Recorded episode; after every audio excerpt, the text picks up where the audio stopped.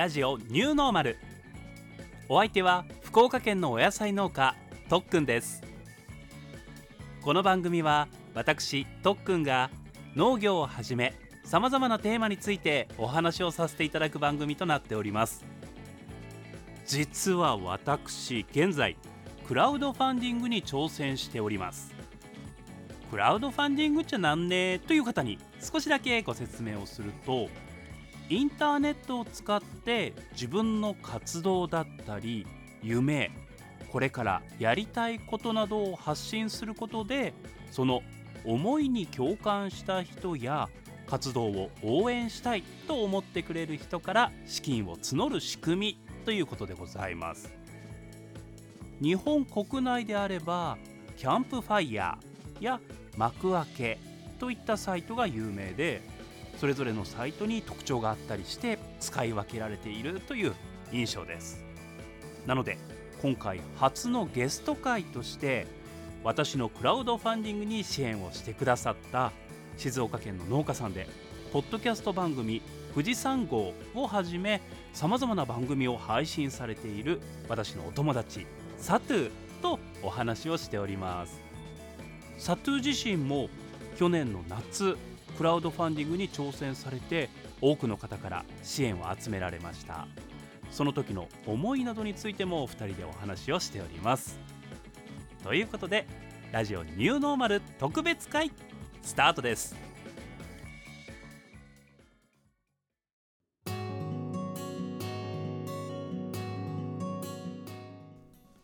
さあ初のゲストさんお招きしております。サトゥよろしくお願いします。よろしくお願いします。サトゥだサトゥだ。いや特訓だ。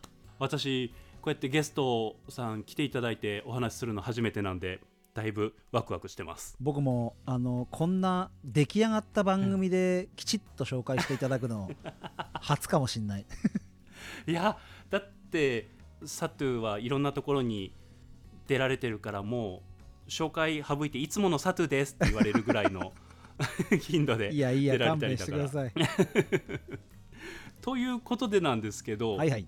サトゥについて聞きたいんですよ。行きましょああじゃあサトゥについてちょっと詳しく教えてください。何から行きましょうか？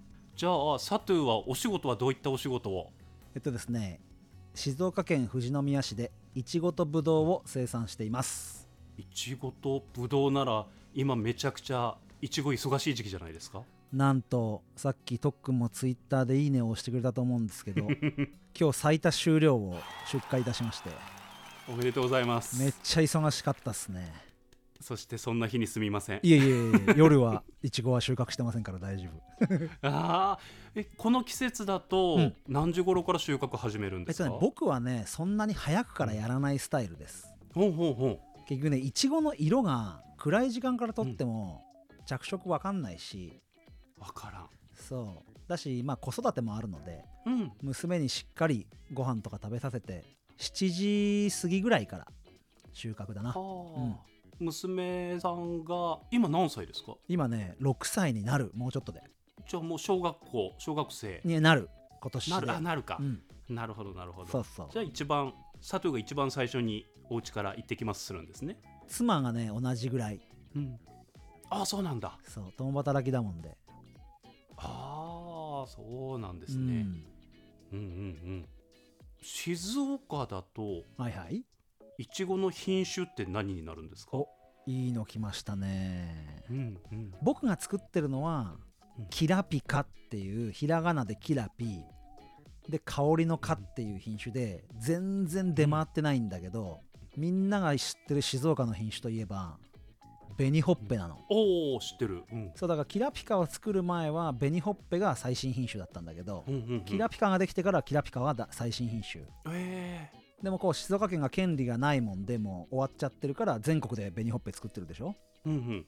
そうそうそうそう。1個前が紅ほっぺえー。じゃあ県としてはこれからキラピカが押されていく感じにそうなんだけど、うん。炭素病っていうそのかかると枯れちゃう病気に弱くて生産が難しくて作る人が少ないから、ちょっと紅ほっぺより単価が高いみたいな感じ。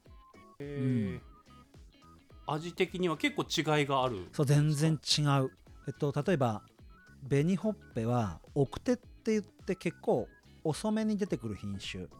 いちごの中でも、で、味的には完熟になるとすごい水分量が多い感じですって食べれる感じの甘みと酸味のバランスがいいんだけどキラピカはちょっと輸送にも耐えれるぐらいあ外国にも輸出できるぐらい身がしっかり硬くなってて、まあ、キラピカっていうだけあって表面のツヤがかなりキラキラしていてで、うん。香りもまあ紅ほっぺと比べちゃうと大差ないのかもしれないけど若干あのー香りが強いかなっていう感じでとにかく身が硬いもんで水分しっかり蓄えててシャキっていう感じのおおいいですね。うんいちごですね。うーん。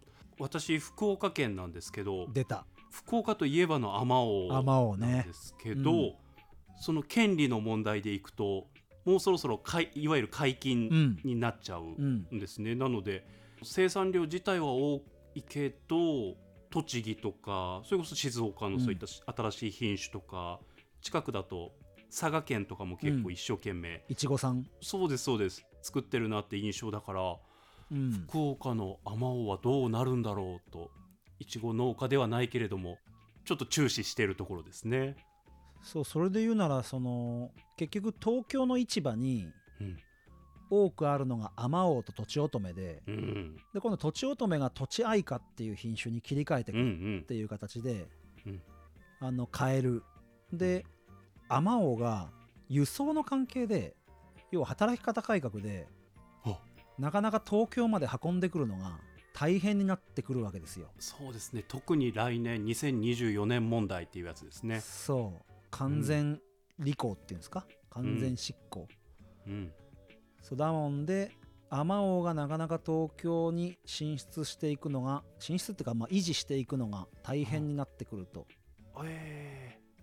いうところに食い込みたいキラピカみたいな。だもんで今回あの太田市場の方に市場挨拶って行くんだけどーうん。キラピカは海外への輸出も少しずつだけど伸びてるっていう話があって、そんな品種。首都圏に近い首都圏にすぐ送れるそうそはいいですね。輸送に耐えれう、て、うん。わあなんか。東京まで1時間半で行っちゃうからね。そうなんだ。いいな。だとやっぱりこの12年で特に我々福岡から見てもいちご情勢っていうのは大きく変わりそうだなっていうふううんにうん、うん、思います、確かに。うん。ぶどうは夏？夏ですよね。そう。えっとね静岡でいうと8月の中旬から9月の下旬ぐらいまでうん。に販売できるかなっていう。おおー。なるほど。じゃあ作業自体は少しかぶる時期があるぐらいですか？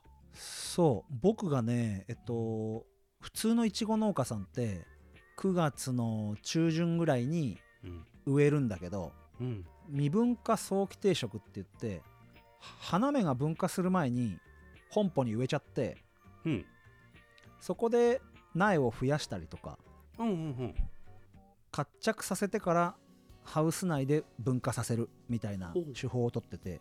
だもんでいちごの苗作りながらぶどうの実も作りながらうん。いちごをハウスに植えちゃってからうん。ぶどうの販売を始めるみたいなおーうずらしをへやってる感じ。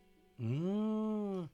あじゃあその時期は結構また忙しい時期が夏に来るんですね。そうそうそう。だ8月にいちごをハウスに植えてうん大きくさせつつうんぶどうの販売がスタートしてうんぶどうの販売が終わるといちごのハウスのダニとの戦いみたいな。ああそっかそっかそっか。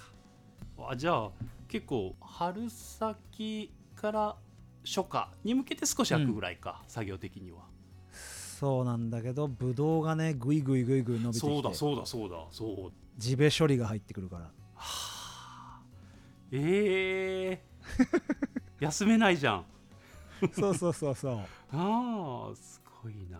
そっかそっか。でも確かに単価だったりしっかり収益いけて何か2つっていうならその2つを選ぶかな自分も。果樹だと。うん。そうそう。そんなことを考えながらまだうん新規収納でうん3年目。ええなのでいちごが2期目。うんでぶどうはまだ1回しかぶどう狩りは開催できてないので、うん。1期しかやってない。えーそのブドウの木自体は、うん。どこからかその受け継いだような形ですか？ゼロから。自分で植えた？自分で植えた。えー、そうなんだ。そうなんだ。えじゃあ本当これからこれからさらにいい感じになってくるそですね。そう。そうそう。だか楽ら研修先でうん。研修してる最中にもう購入して、うん。まあ、いろんな手立てを使って植えてあったのでうん。まあ去年から販売ができたと。あえー、あすごい。早いようにも感じますね本当そうそうそうそうう、んうんうん。え何品種ぐらいブドウってあるんですか？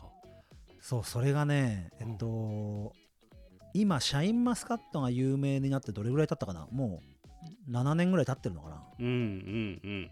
だもんで社員の後継種うん。で正直富士宮市ってブドウ農家全然なくて。うん。だもんで片手で収まるぐらいしかないからその後継の品種を植えてどういうのがい富士宮に合うか試してる段階だもんで、まあ、シャインマスカットとピオーネを軸に赤系のブドウ赤系。そう。シャインマスカットが親の赤系のブドウをうん。10種類ぐらい植えてて。え。ー、でどれを10種類いかないか。7種類ぐらいかな。そう。どれをやっていくかってことを今試行錯誤する年に入った。うーん。じゃあその中から一番一番って一つを選ぶわけじゃないかもしれないけどいいやつをうん。選んでいくような感じですね。今一つを例えばその7種類の中で一つこの子軸にしたいって子は多めに植えてるんだけどまあへぶどうとにかく年数がかかるからいくつか植えといてうん。こう試しながらやる感じ。うん。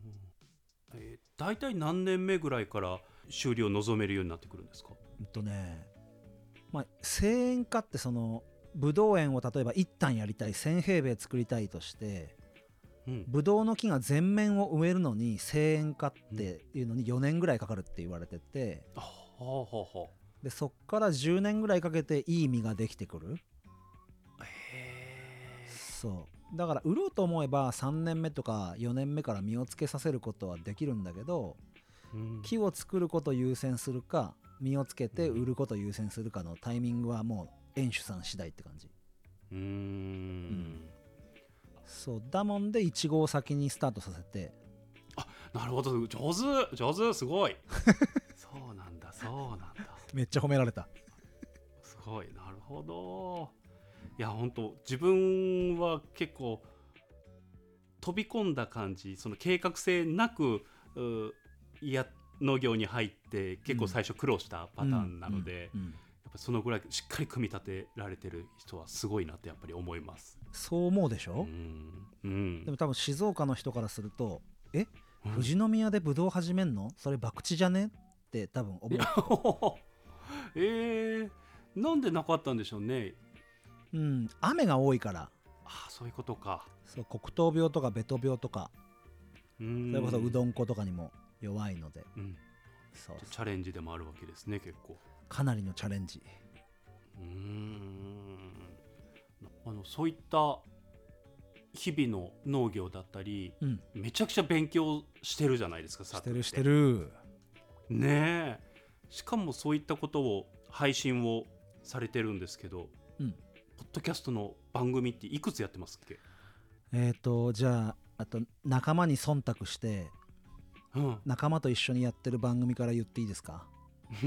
お願いします、アグリミュージックレディオといううん、Spotify 限定の Music Plus Talk というシステムを使ってですねうん。全国もしくもしくは海外のお経験のある方とかをゲストに招いてその人の人生に関わった音楽とともに農業について語る語るという番組をまず一つやっております。うん。それはあの農系ポッドキャスターあのたくさん参加しておりますのでぜひぜひ聞いてもらいたいなと思うんですけど。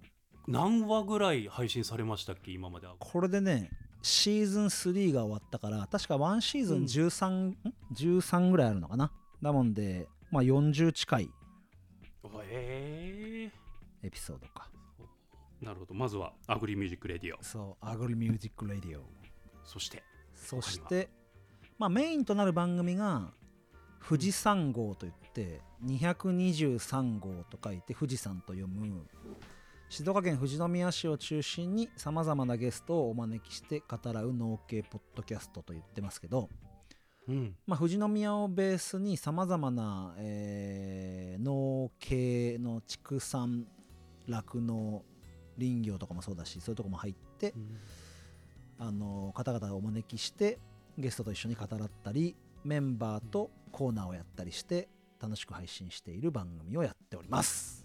うんそうメンバーがいらっしゃるんですよね。そう。いいなと思いますいつも。うん。スケジュール合わすのとか大変だけどね。そうだ。間違いない。本当それ大変ですね。じゃあちょっと後ほどまた富士山号について掘り下げさせていただきたいと思います、はいはいはい。うん。他には？えっと農業テーマパークを作ろうと言って。ノーパク。その富士山号のそうノーパクって言うんだけど富士山号のメンバーである大ちゃんと2人で自分たちのやってることとかやりたいこととかまあうん。比較的夢に近い部分とかを語らっていく番組なんだけど例えば大ちゃんは朝霧高原を一つのテーマパークにしたいってことでうん。やっててそれを配信していたら実際それみたいなことが事業として動き出したのがキャンスポアット朝霧って言ってキャンプとスポーツを中心に朝霧高原で地域活性化活動をしようっていう団体が出来上がってうん。それのポッドキャスト番組も作りました。えー、あそうなんだ、そうだもんで関わってるのはその4つ。うん、4つ？うん。えじゃあもう週に何本か収録したりする感じですか？一時期はそうだったけどうん。キャンスポアット朝霧は今一旦止まってうんうんうん。ポッドキャストの方はね、うん。で、えっと、ノーパクの方も2人がなかなか事業が忙しくなってきてうん。YouTube ライブで録音したりとかはいはい。えっとまあ年始にもちょっとイベントやろうと思ったんだけどそれが、まあ、コロナ関係でダメになったりとかしてて、うんうんうん。まあ出入りが激しくなってるんだけど常に動いてるのは富士山号の毎週日曜日に配信していて。うんこれで160本ぐらい配信したかな。すごい。うん。そう。でアグリミュージックレディオの方は今シーズン3が終了してうん。シーズン4への助走期間に入ってるので、はーい。うん、今は常に出してるのは1本って感じですね。あ富士山号。そう。うんなるほど。富士山号今のメンバう、うん、ーは何人でされてるんですっけ？今はね5人で僕がいちごとぶどうの施設栽培農家。で大ちゃんが農家レストランの経営者兼キャンプ場の経営者。うん。であこさんが富士山白糸ファームというお米の生産者でありお米を6次化しておにぎり屋さんをやってる。うん。で赤池さんが農家民泊といってファームハウスコーという農家の民泊を農業部門をやってる人うん。でスーさんが得体の知れない人。おお非農家。ああそうなんですね。の5人です、うんうんうん。ええ。この5人でスタートしたのはいつ頃ですっけ？えっとねこれがリニューアルオープンしたのが去年の8月。去年の8月。うん、そうなんですね。そうそこなんですよ。今回サトゥーにサトゥーちょっとお話聞かせてって言った理由がうん、そのうん8月にリニューアルした際に取り組んだことが1個ありますよね。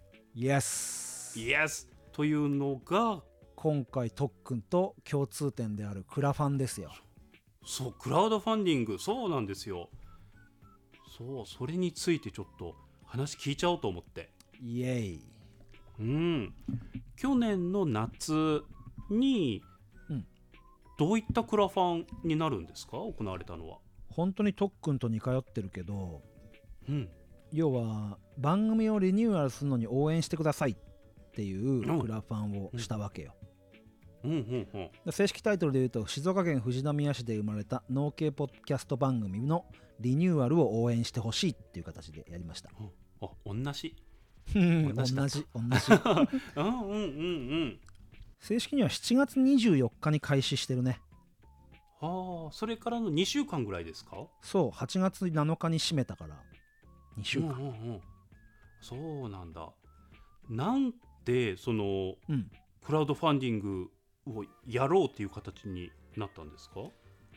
あのーまず僕がやってる番組は富士宮市の生産者をゲストに招いてやってて、うん。その生産物を何かしらリスナーさんに買ってもらえる機会とかを作ってみたいとはずっと思っていて、うんうんうんうん。でそれプラスやっぱりこのポッドキャストって収益化できてないからうん。そのこれまでやってきたことへのリスナーさんに助けてもらってやるっていうクラウドファンディングって面白いなって思ったもんで。うんそれがマッチしてクラファンっていいじゃんっていう感じでチャレンジさせてもらった感じかな。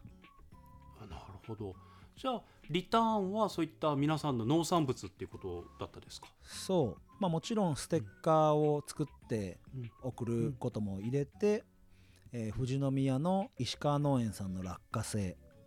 で、富士宮の有機野菜農家の野菜セット。で、新メンバーのあこさんのお米。で、うん。旧メンバーっていうか前のメンバーでもあって継続的にやってくれる大ちゃんの蜂蜜、うん。蜂蜜そう。あたりをリターンで入れて。で実際、えー、2週間での目標に達成されたって形ですよね。そうこれがまたびっくりして。うん、ぶっちゃけ本当2日間で目標達成しちゃって。ええそうなんだ。そう。あ自分たちでもびっくりしたんだけど、目標20万ぐらいでやってうん。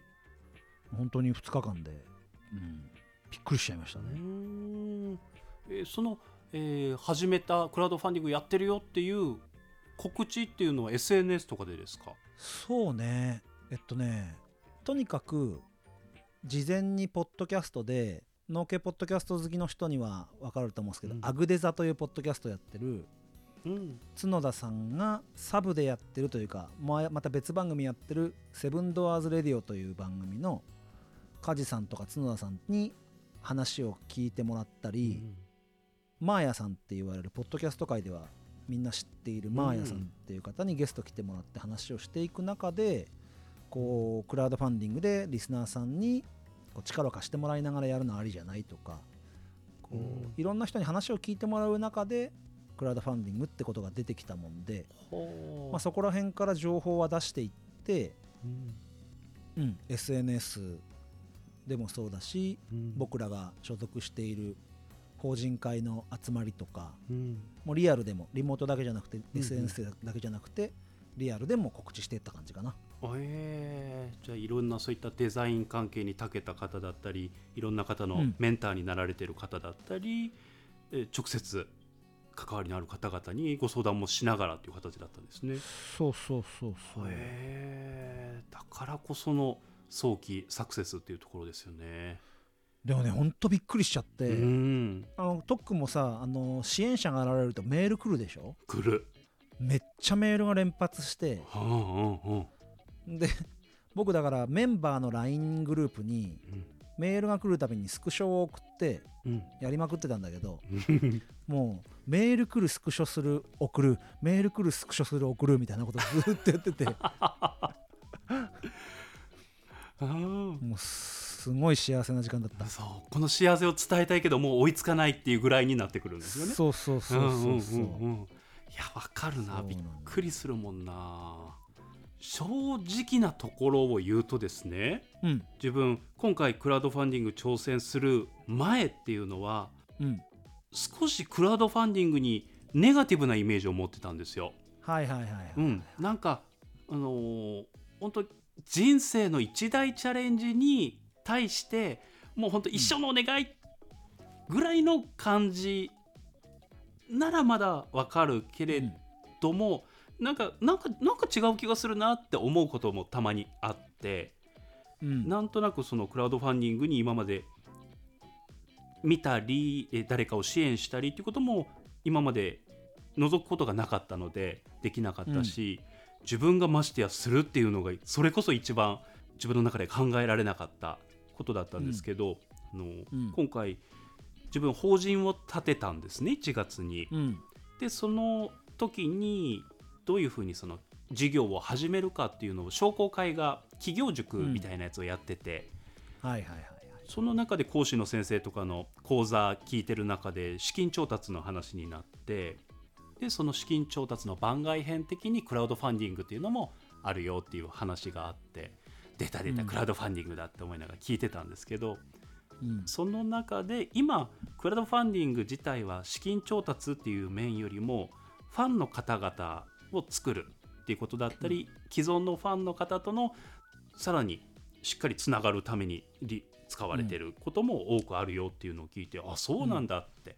初めてちょっとクラウドファンディングの印象が少し変わった部分があって、うん。でいつか、いつかそれなら何かこれからやりたいこととかに先にみんなに知らせることができるかなっていうふうに思ったところでちょうど今回は自分の場合は福岡県のそういった事業があったのでそこでうんちょっと乗っかってクラウドファンディングの支援をしてもらった形なんですけどサトゥーの中でうクラファンに対してのなんか怖さみたいなものってはなかったですか最初。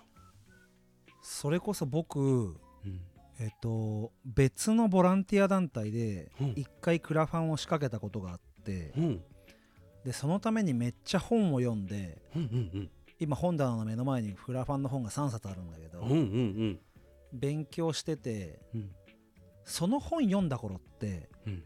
やっぱり特訓の言う通りうん。なんか一大イベントをやるために何百万集めますとかうんうんうん。自分が起業してこのプロジェクトやりたいから何百万集めますみたいな人生一大の勝負みたいな時にうんやるもんみたいなイメージがあったねやっぱね。だけどそのよく調べていくとうん。要はファンクラブみたいなものがクラファンの中にもあるんだよね。クリエイターを支援するうん。定額制のサブスクみたいなクラファンもあるし。ああったあった。うんうんそう。なんかプロジェクトをやりたいっていううん。マーケット調査みたいなクラファンもあるし、うんうん。クラファンって見え方としてなんか投資みたいな見え方あるけどうん。いやこれちょっと違うぞって感じが調べていくうちに出てきたね。うーん。うんうんうん。そんな感じかな。うんそれはわかる。なんか自分の場合は今回、えー支援を受ける側プロジェクトを出した側で、でどんどんどんどんさっきみたいに、えーし支援してくれる人が現れてコメント残していってくれてっていうのを見て、あやっぱり自分のネガティブなイメージがどんどん消えていってこんなに応援してくれるのって温かくて嬉しいんだっていうのを感じながらうん。うん。気持ちがすごく前向きにどんどんなっていってみんなへの感謝っていうのも大きくなっていきましたね。だから僕も自分がこんだけクラファンでうん。応援が形に見えたもんでうんうん。誰かの応援を形にしたいっていう気持ちがすごくクラウドファンディングに強くなってうん。だからやっぱ会ったことあって自分と同じこと考えてたりとかうん。自分ができないようなことにチャレンジしようとしてる人とかうんもう推しは押せる時に押せと思って、うんうんもう応援を形にしたいんだっていう思いだけで、うん。もう金額は気にせずクラファン入れちゃうみたいな。うんいや本当に。本当に。あり感じがとうあでトックもそうだと思うけどクラファンやってみて一番気づいたことはーうん。応援してもらうことの喜びとうん。応援してあげたくなるといううん気持ちをなんかゲットした感じ。あいやしたくなった。本当にしたくなった。そうそうそうそう。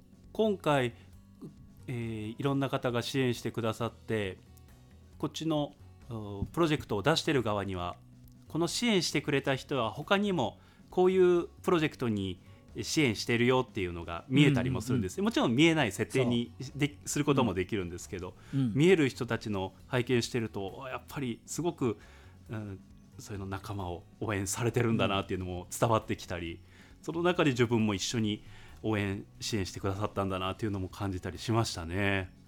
うんだから次こそなんかこの後ね自分たちの知り合いで誰かクラウドファンディング挑戦したいっていう人が現れた時にはあ絶対支援するよっていう気持ちがめちゃくちゃ今あります。だから本当にクラウドファンディングやるまではうんなんかこうそんなだ誰かに自分のお金で思いをつなぐみたいな感覚ってなかったんだけど、うんうん。あの正直それが自分がチャレンジしたことで本当に扉が開いてうんうん。あクラウドファンディングってやらしいものじゃ全くないし、うんうん純粋に応援したいという感情をモーションにできる場所うん。だなって本当に思う。ねえ。本当にそれはかなり大きく気持ちは印象が変わりましたねやってみてね。うんそうそうそう。んなるほどなるほど。えー、じゃあやっぱり最終的なところではやってよかったっていう感じですよね。うん、もうやってどかよかったどころじゃなくて、うんもうなんかこれはみんな経験してほしい、うんうんお金をもらうとかじゃなくてねうんなんかみんな経験してほしい感覚だな。クラウドファンディングじゃなくてもいいから、うん。うんうんなんかこう応援されることの喜びというか。うんうん、うんううん。んそういう感じだな。確かに。私音楽をやってたんでそのうんステージでわーっと応援してもらってる時の気持ちうん。と近いというか、サトゥーはスポーツやってたじゃないですか。おいいとこ来た。ね、その時の感覚その応援が届いてくる感覚とちょっと近いものってないですか？そう結局ね僕ずっと野球やっててうん一応これでもエースナンバーつけてうん。うん高校野球も迎えてると、うんうん。その高校野球詳しい方だと分かると思うんだけどうん。例えば A 高校と B 高校が勝負してるとうん。A 高校の応援スタンドが声出せる時ってうん応援できる時っていつだか分かるとっくんえ攻撃の時？そうそうそうそういうことなんだよね、うんうん。でもさ僕ピッチャーだから。ああ応援されない。そう。うん。相手の応援ばっかあるんだよね。えあれ声を出しちゃダメなの？えっとねターンがあって、まあ、声は出していいんだけど、うんうんうん。そのブラバンとか使って応援するのって基本攻撃側なんだよね。はあ。そう。だから自分が投げてる時って比較的相手の応援強いですよね。だけそう。だけどやっぱ応援してくれる声とかあったりするとすごい力になるしプラスとマイナスじゃないけどうんそうあと投球練習の時とか声かけれるからうわーって応援してくれたりとかいう声なんかすごいエネルギーになるし、はあ。そうこのコロナ禍において声を出すことが禁止されうん。それが今またちょっと新しい動きになってきてようやく声が出せる時期になってきてっていう、うん。うん。それも相まってなんかこの応援の声が伝わるっていいね。うん。本当に。めっちゃあるよ、あうん、でその感覚ってね残ってるんだよね自分の中に。ーうん。うん。うん。うん。でクラファンってなんかこう機械的なものななんだけどうん機械的なものなにもかかわらずやっぱそのメールが来た時のうん。ゾクゾクって感じとか、うんうんうんうんうわこの人がとかそうだ。うわ2回目で入れてくれたのとかうんうんうん。もう、まあ、別に1回とか2回とかその回数に価値があるっていうよりもえまさかっていうそのうんこっちの喜びがねやっぱね今でも残ってるんだよね、いや本当今本当それは新鮮にこっちは感じてるけどそれこそ半年ぐらい経ってもやっぱり覚えてるんやね、そう覚えてる。ああじゃあこれずっと長いね、ずっと覚えとうね。間違いなくね。そう。だからそれをやっぱ誰かに伝えたいというか、うんうんうんうんうん。ね気持ちになって投資しちゃうよね。いやわかるわかるわかる。うん。言ってよって思う本当に。そうそうそうそうん。ぜひやってほしいなというふうに思いますねわあこれでねこれを聞いてあじゃあちょっとやりたい夢だったり叶えたいものがあってちょっと挑戦してみたいなって人が現れると嬉しいなというふうに思います、うん。ありがとうございます。じゃあ今後の佐藤について最後聞かせていただいていいですか？何かはいはい。やろうとされてることとかありますか？実はそのクラファンでうん。20万目標やってたけど25万ぐらい集まったもおんではい。その番組をリニューアルするために支援してほしいってなったけどやっぱ番組を盛り上げるためにそのお金使いたくて、うん。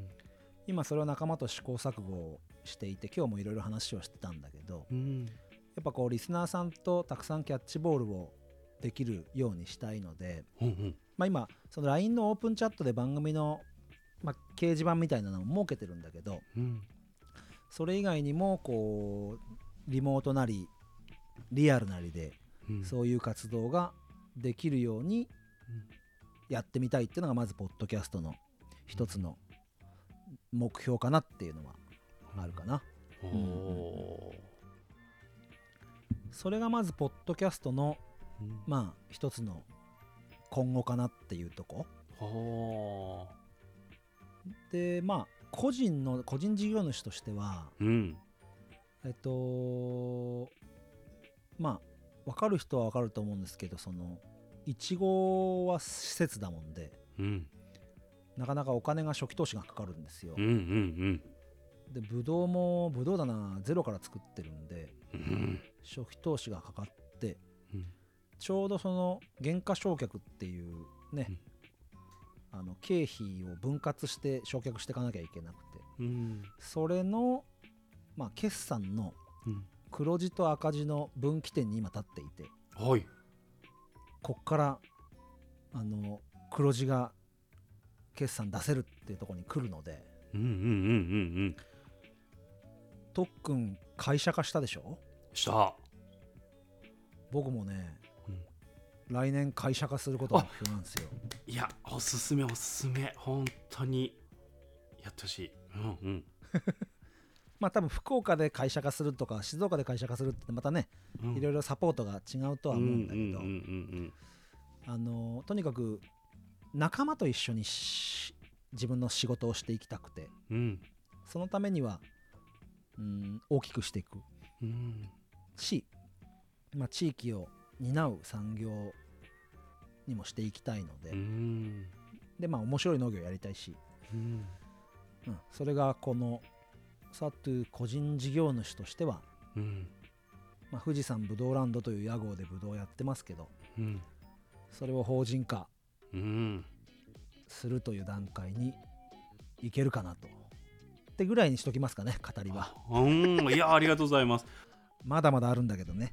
じゃあまたその進み出したあたりでまた改めてそれちょっと配信したいしそれこそ富士山号であったり他の番組で語られることもありますよね。ああ楽しみにしてます。じゃあ今日はサトゥいろいろお話聞かせていただいてありがとうございました。こちらこそ呼んでいただき光栄でございます。ありがとうございました。ありがとうございます。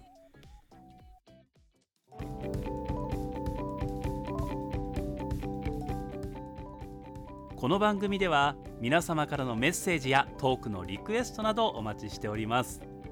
番組概要欄にメッセージフォームのリンクを貼っておりますのでそちらからお送りくださいあなたからのメッセージお待ちしております。いやー楽しかったですよ。この後録音を止めた後もしばらくサトゥと2人でお話をしておりました。次の日の収穫は大丈夫だったでしょう。か遅くまでありがとうございます。今回はサトゥ静岡県の農家さんとお話をしましたが静岡県私のところからだと車で12時間。公共交通機関を使うとおよそ7時間かかる距離なんですが応援の声を届けてもらう。でね今回気持ちが通じ合っているというのを感じることができました。サトゥありがとうございました。またお話できる時を楽しみにしてます。さてお話の中でも出ましたクラウドファンディングなんですがクラウドファンディングサイトキャンプファイヤーにて3月5日まで公開しております。パーソナリティとして発信を行う農家。応援してくださる方にお野菜を届けたいというタイトルで公開をしておりますので番組概要欄にもリンク貼っておきます。ご覧いただけたら嬉しいです。ということで今回もお付き合いいただきありがとうございました。ラジオニューノーマル。お相手は福岡県のお野菜農家とっくんでした。